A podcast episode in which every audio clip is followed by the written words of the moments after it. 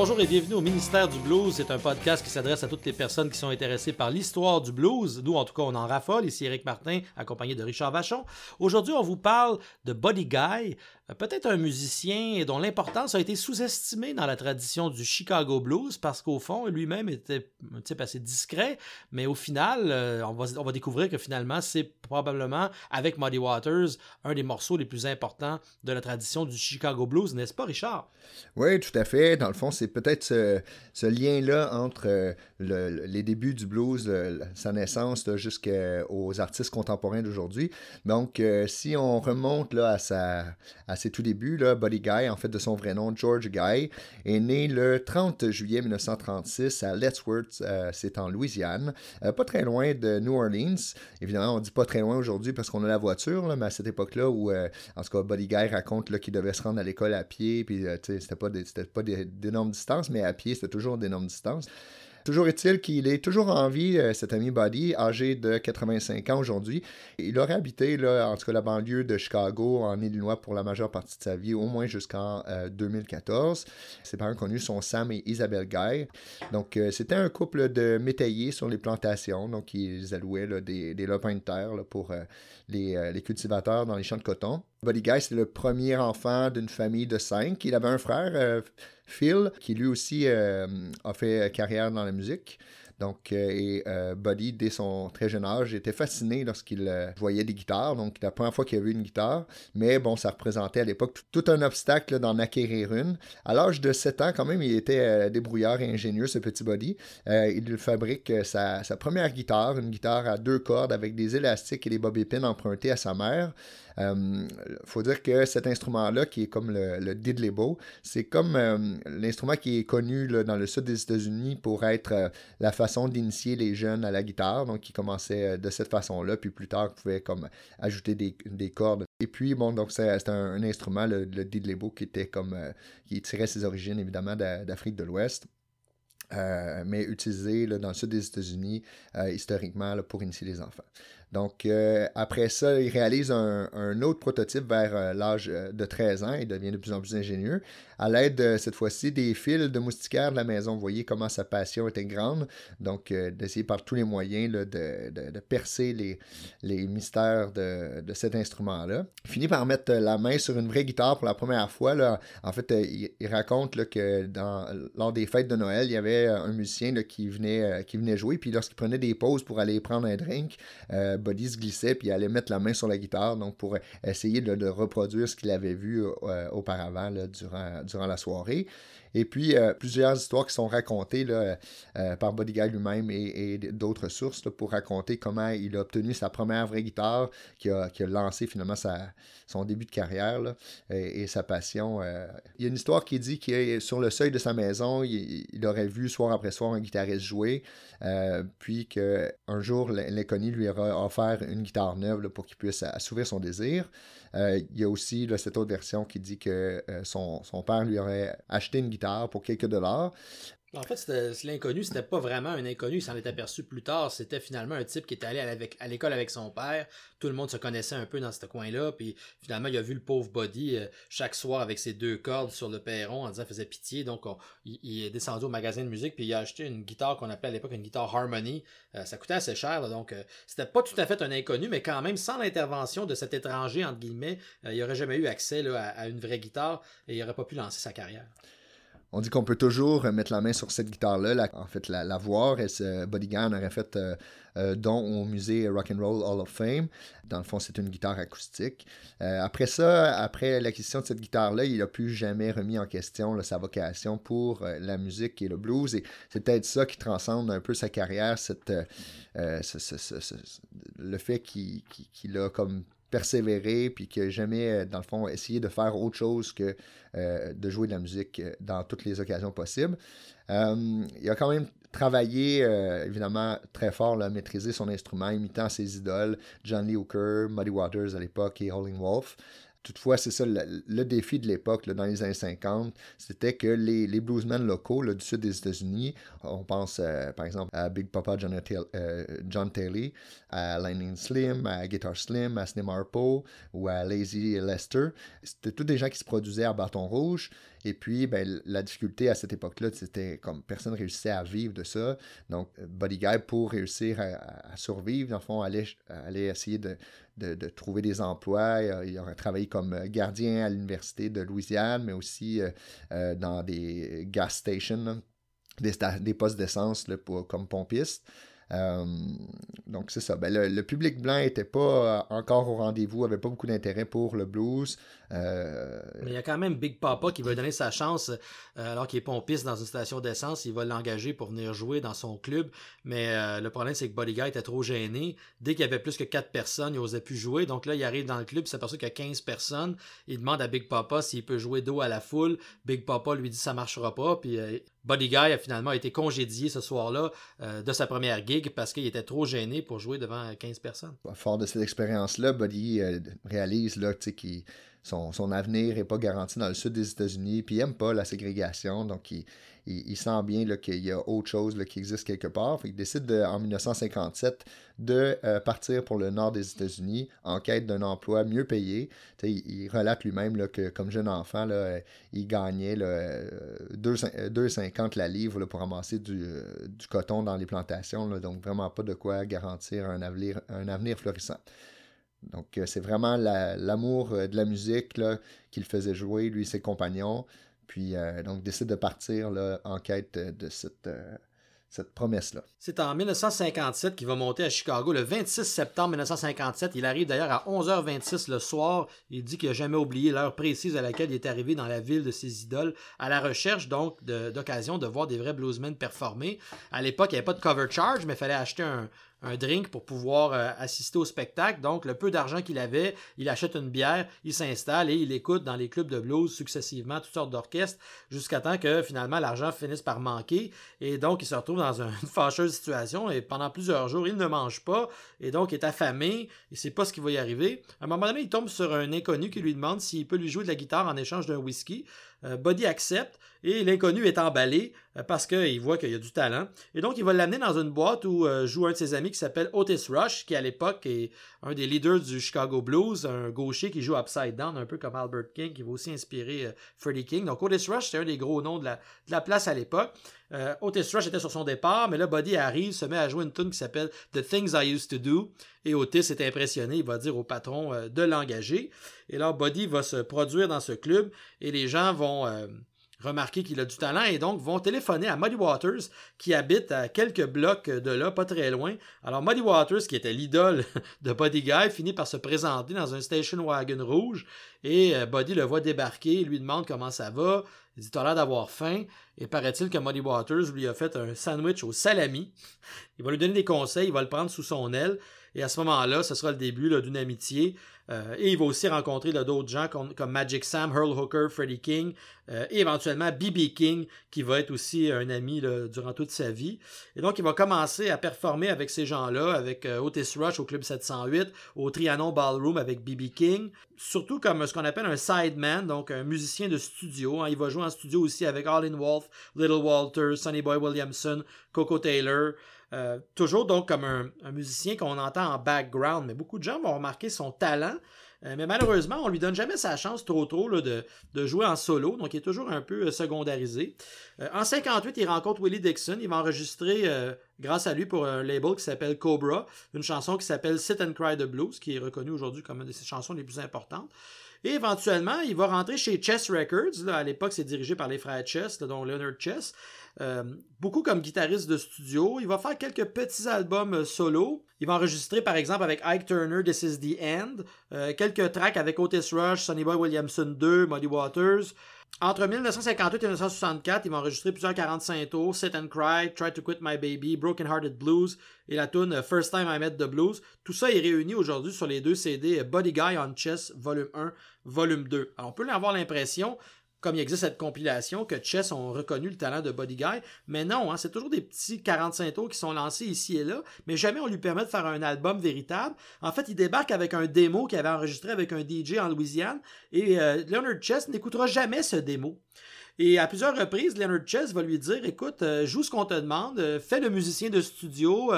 même à un moment donné, il y avait une tune qui était prévue pour lui, là, qui finalement va être donnée à Muddy Waters, donc il ne pourra pas jouer cette chanson qui s'appelle Same Thing. Euh, finalement, on va dire, ah, c'est trop bon, donnez-la pas à Bonnie Guy, donnez-la à Buddy Waters. Alors, c'est un peu chiant pour Buddy parce que finalement, on lui donne jamais sa chance. Euh, Leonard Chess trouve qu'il joue un style qui est trop wild, trop distorsionné. You're just making noise. Nobody wanna hear that. Et donc, il va être vraiment très maltraité par, euh, par Chess Records. Donc, euh, plus tard, on sait que Chess vont vouloir euh, finalement lui donner sa chance quand il va devenir célèbre.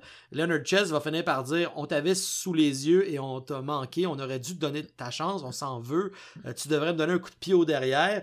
Buddy dit C'est pas l'envie qui manquait. Mais là, on va lui proposer un contrat. Et finalement, il va dire Non, c'est trop tard. Là, j'ai plein d'occasions maintenant d'enregistrer ailleurs et donc je vais pas accepter euh, le, contrat que Chess me propose. Donc Chess sont vraiment passés à côté de quelqu'un d'absolument exceptionnel. Euh, parce qu'ils avaient l'impression qu'ils avaient déjà trouvé la recette de, à gâteau parfaite. Ils avaient Muddy Waters, ils avaient Willie Dixon, ils avaient Howling Wolf. Ils voyaient pas pourquoi ils allaient euh, perdre leur temps avec Buddy Guy. Vaste erreur de la part de Chess Records. Donc Buddy, on l'a dit tantôt, c'est un gars qui va jamais se décourager malgré tout. C'est un gars constant. Donc même si Chess ne donne pas sa chance, il va trouver d'autres occasions de se produire. Par exemple avec l'harmoniciste Junior Wells, qui va devenir un, allié important pour lui, bien que c'était un gars un peu bizarre, hein, qui est un peu euh, pas mal sa brosse. Et puis on sait que Junior Wells, des fois, empêchait Buddy de jouer, se saisissait du manche de sa guitare pour le faire taire euh, parce qu'il avait peur que l'autre lui vole la vedette, j'imagine. On ne sait pas trop pourquoi, mais il avait pas l'air euh, simple à gérer, disons, à Junior. Mais ça n'empêchera pas d'avoir un, équipier dans la personne de Junior Wells, bien qu'un équipier peut être dur à, gérer, mais ils vont jouer ensemble assez longtemps dans l'album. Par exemple, Buddy Guy et Junior Wells Play the Blues, euh, des singles comme Let Me Love You Baby, 10 Years Ago, euh, donc, ils vont collaborer beaucoup ensemble avec Junior Wells. Mais le grand succès de Buddy Guy va venir à la fin des années 60 et aussi dans les années 70. Euh, curieusement, ça va être un peu comme Muddy Waters à travers les British, à travers les Anglais en Angleterre, qui va enfin être reconnu. Donc, il va faire des tournées là-bas et il va être remarqué par euh, des gens comme, comme Keith Richards, les Rolling Stones, Jeff Beck, Led Zeppelin, Lyric Clapton. C'est ces gens-là qui vont finir éventuellement par revenir aux États-Unis et quand on va les inviter sur des plateaux, ils vont dire ben on n'accepte pas de venir faire votre émission si vous n'invitez pas Muddy Waters, euh, Howling Wolf ou Buddy Guy. Et souvent, ils se font répondre par les intervieweurs euh, de ces émissions. Mais vous parlez de qui? On ne sait pas c'est qui. Euh, Buddy Guy, on ne sait pas c'est qui, Muddy Waters. Donc, c'est, comme on dit souvent, nul des prophètes en son pays. On avait déjà vu ça avec euh, Muddy Waters. Il a fallu qu'il y ait finalement la British Invasion pour que des gens qui étaient pourtant des, homegrown musicians de blues aux États finissent par avoir leur spotlight. Donc, il y a quelque chose d'absurde là-dedans, mais c'est grâce à ça. Puis même là, cette période-là va durer un certain temps, puis des années 80, on le verra tantôt, ça va se recalmer. C'est seulement à partir de 91, quand il sort l'album Damn Right I Got the Blues, que là, vraiment, sa carrière va vraiment décoller. Donc, vous voyez que ça a été une histoire de finalement de démarrage raté à plusieurs reprises, hein, mais Buddy a jamais lâché. Euh, aujourd'hui, il est très très reconnu, mais ça a été très très long avant qu'il soit reconnu ici. en 1969, il participe au Super Show en Angleterre avec Clapton puis Led Zeppelin. Puis là-bas, son style de guitare va être copié par tout le monde. On va s'acheter des Stratocaster, on va plugger ça sur des gros amplis Marshall ou Fender Bassman, euh, et on va se mettre à jouer de la guitare très distorsionnée, et ça va devenir le son qui va être recherché, exactement le son à côté duquel Chess va être euh, passé. Et finalement, il va enregistrer des albums à cette période-là comme A Man in the Blues, This is Buddy Guy avec Eric Clapton, Hold That Plane puis Stone Crazy. Euh, puis le soutien d'Eric Clapton est très important. C'est une grande influence sur Clapton. Grâce à lui, euh, il va avoir des invitations à jouer partout, ce qui va lui permettre de toucher un nouveau public blanc, faire des tournées à travers le monde. Et donc, il va jouer en 65 en Europe à l'American Blues Festival, en 67 au Mariposa Folk Blues Festival de Toronto. En 70, il va faire la première partie de la tournée française des Rolling Stones et il va participer à ce qu'on appelle le Festival Express. Ça, c'est un train très célèbre, j'ignorais ça, qui est parti de Montréal en 1970, puis traversait le Canada pour faire des shows partout avec Janis Joplin de band Grateful Dead, euh, pour ne nommer que ceux-là. Donc, c'est assez incroyable comme, comme histoire. Et ça ne l'empêchera pas, malheureusement, de se faire oublier après ça. Dans les années 70-80, euh, il va y avoir une accalmie, puis euh, Buddy va être malheureusement un peu oublié, n'est-ce pas? Oui, tout à fait. Donc, ça marchait moins sur le territoire américain. Donc, on en a parlé. Là. Buddy Guy avait déjà commencé à tourner en Europe. Donc, c'est vraiment en Europe qu'il a pu comme poursuivre sa carrière musicale en attendant la reprise aux États-Unis. Donc, notamment grâce à un, promoteur qui était Didier Tricard, qui organisait déjà des tournées de blues dans les années 70 depuis 1974. Donc, c'est vraiment lui qui va les prendre avec eux. Puis, Buddy Guy va poursuivre son association avec, avec son frère, Phil Guy, qui jouait, comme j'ai dit au tout début, qui jouait du blues également, et euh, Junior Wells, évidemment. La, relation Junior Wells puis Buddy Guy a duré environ une vingtaine d'années. Donc, euh, ils vont même. Euh, Didier Tricard trouve une occasion d'enregistrer un album pour Junior Wells et Buddy Guy. Donc, en 79, ils ont réussi à avoir une session d'enregistrement à Toulouse pour une seule journée, donc au studio Condorcet. Donc, c'est là qu'ils vont endisquer un des albums les plus reconnus par la critique pour le duo, qui s'appelle Stone Crazy qui est produit à, ce moment-là par un label maison qui s'appelle Label Isabelle. Isabelle en l'honneur de la, de, la, mère Isabelle Guy, euh, la mère de Buddy Guy. Plus tard, les, les, droits de ce label-là ont été rachetés là, euh, aux États-Unis par euh, Alligator Records, qui est vraiment plus connu. Par contre, dans les années 1980, musicalement, c'est vraiment marqué par la montée du New Wave. Et puis là, vraiment, là, c'est l'ensemble de, des bluesmen qui sont mis à l'écart du succès du grand public c'est pas grave, Buddy Guy se décourage pas, continue euh, son épopée avec euh, Junior Wells, enregistrant le trois albums coup sur coup, Buddy Guy euh, and, Junior Wells Play the Blues, Buddy Guy and the Juniors et Drinking TNT. Et il sort de nouveau un disque produit par le label Isabelle, qui est cette fois-ci acoustique et très connu avec Junior Wells lors d'une tournée en France en 1984, qui s'intitule à l'époque Going Back, mais qui est ressorti en 1991 sous le titre Alone and Acoustic. Moi, c'est comme ça que j'ai connu ce duo-là. Euh, un autre pan de la vie de Buddy Guy qui est vraiment comme je trouve intéressant parce que justement on en a parlé c'était comme un, gars qui était rarement sous les projecteurs donc, mais qui avait pour mission le, blues c'était vraiment quelque chose d'important pour lui. Donc il a ouvert des, salles de diffusion des clubs euh, de blues à lui. Donc euh, le premier dans les années 70 s'appelait le Checkerboard Lounge. Et puis plus tard, dans les années 80, en fait en juin 89, en fin des années 80, il a ouvert le Buddy Guys Legend. Le Checkerboard Lounge, c'est là que Muddy Waters avait joué avec les Rolling Stones. On peut voir ça sur YouTube. Ouais, c'est, quand même une. Puis nous, on avait trouvé cette, euh, cette vidéo-là sur YouTube sans savoir que c'était un établissement qui appartenait à Buddy Guy. Donc maintenant qu'on le sait, c'est d'autant plus révélateur de, de l'époque. Puis on, comprend l'importance de cette vidéo-là. C'est, c'est pas qu'une anecdote. Là le Buddy Guys Legend, le club euh, de blues, euh, euh, évidemment, est bâti sur la réputation de, de Buddy Guy qui, qui, qui s'assoit, qui s'appuie sur 50 ans de, et plus de carrière dans la musique et dans le blues. C'est évidemment un club qui se spécialise dans la diffusion des talents de la scène locale, nationale et internationale. En 25 ans, le, Buddy, le Buddy Guys Legend a accueilli les musiciens les plus talentueux des noms illustres comme Willie Dixon, Coco Taylor, Otis Rush, Uh, Albert Collins, B.B. King, évidemment, Hubert euh, Sumlin, euh, Johnny Winter, Stevie Ray Vaughan, Dr. John et Junior Wells. Donc, évidemment, là, aussi des rockstars là, qui étaient comme Bo Diddley, Eric Clapton. D'ailleurs, il y a comme en 1994 un événement marquant du Body Guys Legend là, où Eric Clapton a offert trois concerts à guichet fermé. la foule était, on dit, était complètement en liesse, alors que Clapton a invité Otis Rush à le joindre pour jammer sur scène. Donc, vraiment un moment mémorable pour euh, cet établissement-là. Buddy Guy performe lui-même, on l'a dit, il a 85 ans aujourd'hui, il continue à faire des tournées, mais il se réserve toujours le mois de janvier pour euh, offrir 16, 16 euh, shows en résidence année après année à son club. Des fans, on dit qu'il y a même des fans qui, vont camper sur place pour s'assurer d'avoir des places dans les premières rangées pour voir leur idole. L'intérieur est décrit comme un musée, comme un musée où on peut boire et danser. Donc, euh, il y a sur les murs accrochés des peintures, des photos, euh, des photos d'archives, euh, des vieux contrats de musiciens, des disques, aussi plusieurs prix remportés par Buddy lui-même, des Grammys, des, des, Blues Music Awards. Aussi une collection de guitares, notamment une guitare de Keith Richards et d'autres guitares données par des musiciens qu'évidemment Buddy Guy a croisé durant sa carrière. On pense à B.B. King, une guitare de Carlos Santana, d'Eric Clapton, de Stevie Ray Vaughan. Bref, ça donne vraiment le goût de, s'y rendre. Puis, euh, il y a toutes sortes d'autres artefacts de, la vie courante, des, vedettes, comme euh, une paire de souliers, un foulard qui aurait appartenu à Jimi Hendrix. Donc, après 25 ans d'opération, tout comme la carrière de Buddy Guy, le club ne montre aucun signe de ralentissement.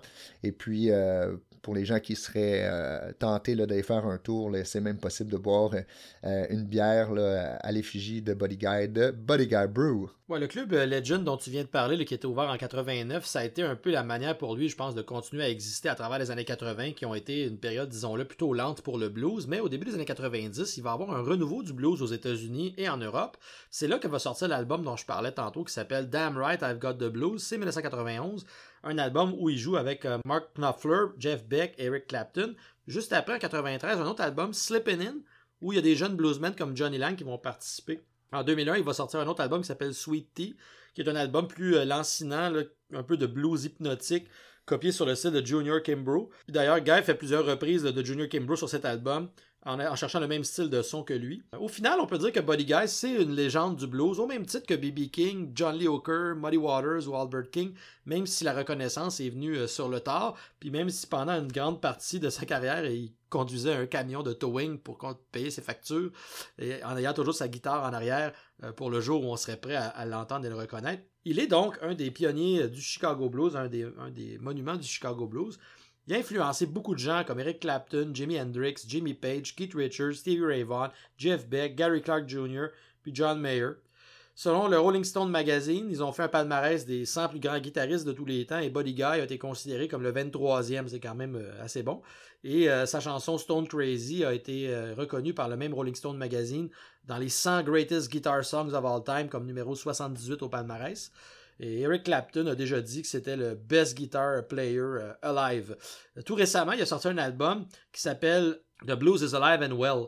C'est sorti ça en juin 2018. C'est son 18e album studio. Il a gagné un Grammy pour le Best Traditional Blues Album. Moi, c'est le seul album que j'ai en vinyle. On trouve là-dessus euh, une pièce où il y a Keith Richards qui joue de la guitare qui s'appelle Cognac et Mick Jagger joue l'harmonica sur une autre tune qui s'appelle You Did the Crime. Il a enregistré cet album-là à l'âge de 81 ans. Et il a fallu que je, que je vérifie parce que quand j'écoutais l'album, j'avais l'impression que ça avait été enregistré par quelqu'un qui a la moitié de son âge. Et donc, d'ailleurs, on sait qu'en 2019, les derniers chiffres qu'on a, Body Guy continue à faire au moins 130 spectacles par année. Pour quelqu'un qui a plus de 80 ans, c'est assez exceptionnel de continuer à être aussi actif. Et, euh, ça, donne... le goût de jouer ce blues, tu sais, The Blues Keep Alive, là, je sais pas, là. il y a quelque chose dans, dans, dans Body Guy qui, effectivement, est encourageant parce que c'est quelqu'un qui a subi beaucoup d'adversité, il a toujours gardé cette constance-là de, garder comme objectif de faire vivre le blues. Buddy Guy a remporté au moins 7 Grammy Awards là, au cours de sa carrière, 37 Blues Music Awards. C'est le plus euh, grand nombre de, Blues Awards jamais remporté par un, artiste. En septembre 1996, et c'est là que la, courbe des, récompenses a, penché en, sa faveur. en septembre 1996, il est intronisé pardon, au euh, euh, Guitar Center à Hollywood. En 2003, il reçoit des mains du président des États-Unis, Barack Obama, la médaille nationale des arts pour sa contribution extraordinaire à la création dans le milieu des arts. Puis ça, je pense, ça a été bien important dans, sa, dans sa carrière. Il, dit lui-même, hein, tu, me corrigeras, que dans le fond, ça a été significatif pour lui de partir des plantations pour euh, finir à la Maison-Blanche. Euh, il a même réussi là, à l'occasion à passer le micro à Barack Obama puis lui faire chanter quelques lignes de Sweet Home Chicago. En 2005, il est intronisé au Rock and Roll of Fame par euh, nul autre que ses, euh, amis Eric Clapton et B.B. King, des gens qu'il a côtoyés tout au long de sa carrière. Le discours de Buddy Guy est très court à ce moment-là lorsqu'il reçoit son prix et tout à, l'image de l'homme. Dans le fond, il déclare simplement If you don't think you have the blues, uh, just keep living. Puis tu sais, c'est peut-être ça le secret de sa longévité, finalement. Toujours euh, poursuivre la mission du blues, le faire connaître, le propager partout à le monde. En octobre 2009, Buddy Guy a été choisi pour interpréter sa chanson euh, Let Me Love You Baby avec Jeff Beck. là, c'est là qu'il commence comme toute une série. en fait, tu sais, euh, Buddy Guy avait joué beaucoup en studio avec d'autres musiciens, mais là, c'est d'autres musiciens qui se mettent à l'accompagner sur scène. Donc là, cette fois-là, en, octobre 2009, avec Jeff Beck, euh, qui joue à l'occasion du concert du 25e anniversaire du Rock and Roll Hall of Fame. Puis à, ce jour, Guy continue à être honoré de façon régulière. Donc en 2018, euh, il reçoit des autorités de la, Louisiane une plaque commémorative en son honneur qui est placée vis-à-vis euh, Point Coupee Parish, qui est comme, euh, dans le fond, qui se situe sur la Mississippi Blues Trails. une place que j'aimerais aller marcher. Ça, à un moment donné, la Mississippi Blues Trail, ça doit être le fun. Puis tout autour de son lieu de naissance, il y a des fonctions d'autoroute, des choses comme ça qui sont nommées en son honneur. En 2019, il a reçu le Golden Plate Award de l'American Academy of Achievement, remis par euh, nul autre euh, que Jimmy Page, euh, membre fondateur de Led Zeppelin. Donc, vous voyez comment, finalement, c'est d'autres légendes qu'aujourd'hui on considère comme illustres sont des gens qui reconnaissent le génie de Buddy Guy. Souvent, c'est des gens qui avaient entendu Buddy Guy jouer de la guitare en arrière de quelqu'un d'autre. Euh, je pense aux British, hein, ils se disaient c'est qui le gars en arrière qu'on entend qui a un son si unique? Et donc, même s'il était comme le second, hein, déjà des gens remarquaient la, valeur de Buddy Guy. Euh, si les gens veulent euh, regarder un bon documentaire pour comprendre un peu qui était Buddy Guy, je vous renvoie au documentaire de PBS, la série American Masters, qui en juillet 2021 a sorti un, épisode sur Buddy Guy qui s'appelle The Blues Chase the Blues Away. Donc ça, ça raconte bien sa vie. Puis d'ailleurs, il y a une scène euh, là-dedans où euh, il raconte que justement, quand les Stones sont venus jouer au checkerboard, euh, Muddy Waters était là et il semblait un peu malade. Et donc, la rumeur s'est rendue jusqu'aux oreilles de Buddy qui a téléphoné à Muddy Waters pour lui dire Hey, ça a l'air que tu files pas. Muddy Waters s'est mis à l'engueuler en disant C'est pas vrai, ça va très bien, ne te préoccupe pas de ça. la seule chose qui est importante, c'est que le jour où je serai mort, je veux que tu m'assures que tu vas keep the blues alive, hein, que tu vas garder l'héritage vivant et il raccroche.